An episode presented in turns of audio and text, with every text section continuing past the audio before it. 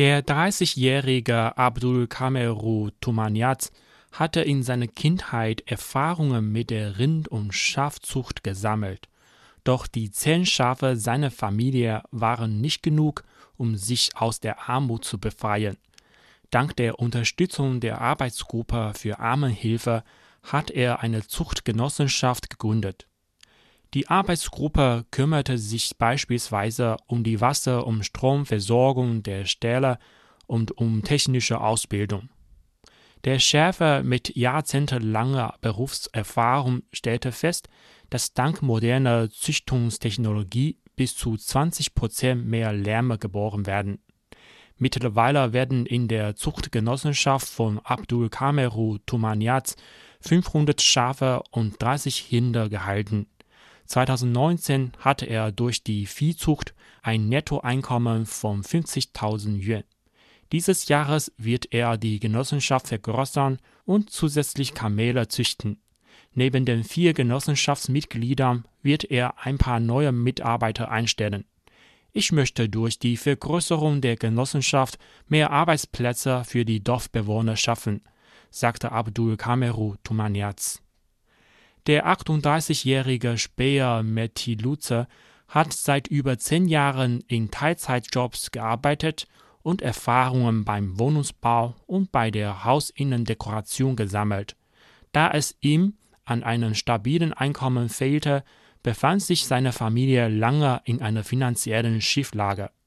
Nach der Heirat kehrte er mit seiner Frau ins Dorf zurück. Zunächst war er ratlos, womit er sich beschäftigen sollte. Zu diesem Zeitpunkt wurde im Dorf erdbebensichere Wohnungen gebaut, so half er bei der Bauarbeit. Da Speyer über Baukenntnisse verfügt, wird er vom Arbeitsteam für Armenhilfe ermutigt, eine eigene Baufirma zu gründen. Speyer konnte zuerst nicht so recht glauben, dass ein Bauarbeiter wie es Firmenchef werden könnte. Die Armenhelfer halfen ihm bei allen Schritten, von den ersten Anträgen bis zur Abholung seiner Geschäftslizenz. 2019 hatte Speyers Baufirma 18 Mitarbeiter. Sein Monatseinkommen liegt zwischen 5.000 und über 10.000 Yuan Renminbi.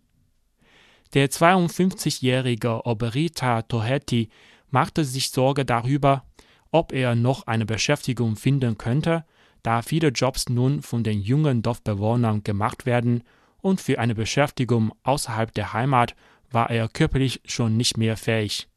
Bei einem Hausbesuch haben die Armenhelfer entdeckt, dass es in der Nähe des Hauses von Oberita üppige Obstbäume und eine schöne Wiese gibt, ein idealer Ort für eine Erfrischung im Sommer. So wurde Oberita vorgeschlagen, einen Bauerngasthof zu eröffnen. Nach der Kostenberechnung verzichtete Oberita jedoch auf die Idee, weil die Investition zu groß ist. Bei einem Investitionsverlust würde er in noch größere Armut geraten. Um sein Bedenken zu zerstreuen, hat die Arbeitsgruppe für Armenhilfe das Startkapital für ihn beantragt. Unter den Obstbäumen werden Hühner und Enten gehalten, ein Fischteich wurde dort auch angelegt und drei Jurten errichtet. Besucher können bei ihm angeln, Obst bepflücken selbstgezüchtetes Geflügel essen und übernachten. In der Hochsaison des Tourismus im August und September muss seine Gaststätte sogar ein bis zwei Tage im Voraus reserviert werden. 2019 hat er durch Tourismus über 30.000 Yuan netto eingenommen.